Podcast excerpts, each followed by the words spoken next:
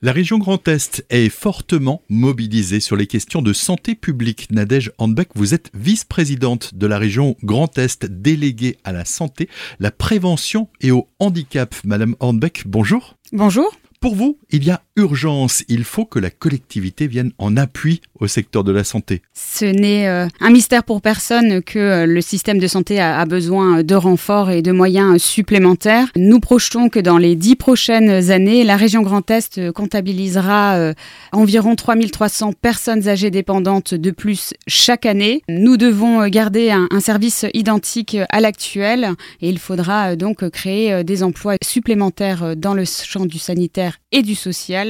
Et puis nous projetons également euh, un médecin euh, sur trois euh, qui partira à la retraite dans les dix prochaines années. Et nous estimons aujourd'hui que pour remplacer un médecin, il en faut deux. Alors comment aider? C'est un levier financier que la région va mettre en place? Alors ce sont différents dispositifs de soutien à l'installation de médecins par exemple, ou au maintien de services de soins de proximité, de promotion à la santé.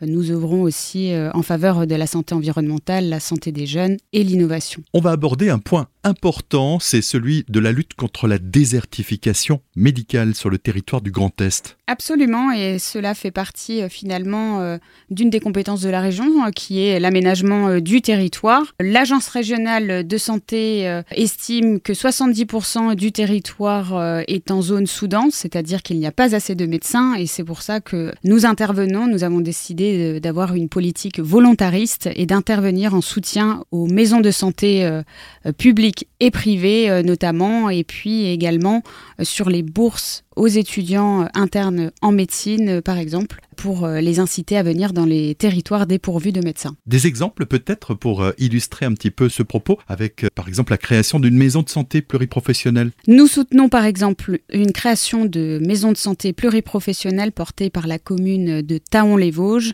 un projet visant à regrouper sur un même lieu deux médecins généralistes, un chirurgien dentiste, trois infirmières libérales, une sage-femme, un psychologue et c'est un bassin de vie en tout cas qui souffre justement de la désertification médicale. Et puis, euh, il y avait euh, là euh, une importance et une urgence d'intervenir et, d'agir aux côtés de l'ARS, de l'Agence régionale de santé notamment. Agir et faciliter aussi l'implantation d'un cabinet médical, ça aussi, c'est aujourd'hui dans les cordes de la région. Absolument. Dans le Bas-Rhin, à Nord-12, nous avons soutenu l'implantation d'un cabinet médical dans un local dont la commune est propriétaire afin d'y installer deux médecins. Et ces deux médecins étaient déjà euh, au sein de la commune. Ils étaient dans un local euh, trop étroit et ils payaient un, loyer euh, chez un propriétaire privé. Ils ont souhaité avoir un, local qui leur correspond plus et cela fait partie de l'attractivité finalement du métier de maintenir l'offre de soins dans un territoire et dans un bassin de vie et notamment une petite commune comme celle de Nordouze. Et parfois, il faut partir directement au contact du public, c'est le cas dans les Ardennes. Nous lançons aussi des dispositifs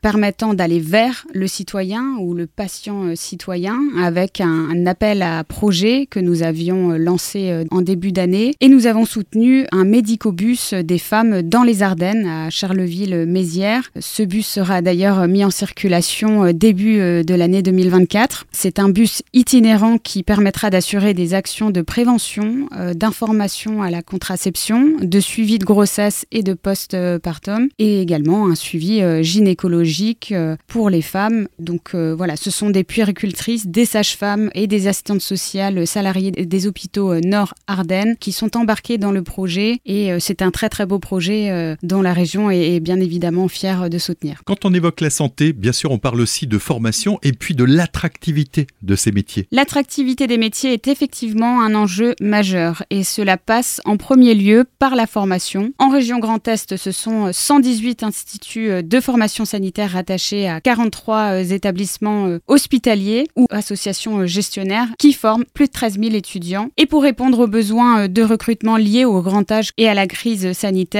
dès la rentrée 2020, nous avons augmenté le nombre de places chaque année et nous tâchons de l'augmenter en fonction aussi des réalités territoriales puisqu'il faut remplir ces places de formation. nous accompagnons en tout cas les instituts bien à remplir ces places supplémentaires et à former au mieux les étudiants. Si vous le voulez bien, parlons aussi de l'innovation, parce que parfois l'innovation peut être euh, un moyen de pallier aux difficultés quand on a des désertifications médicales Absolument, l'innovation est un sujet incontournable en santé, euh, dont la région euh, s'est bien évidemment saisie. Une première en France, nous avons établi une feuille de route télémédecine avec euh, l'Agence régionale de santé, la préfecture et l'assurance maladie. Donc l'objectif, c'est de déployer sur la région Grand Est environ 200 sites de télémédecine qui permettront aux citoyens, aux patients, de pouvoir consulter un médecin, qu'il soit généraliste ou spécialiste, euh, et de raccourcir les délais euh, lorsqu'ils sont trop longs. Et puis on ne pouvait pas faire l'impasse sur euh, un aspect quand on parle de santé, c'est celui de l'hôpital. Pour la région, il y a une réflexion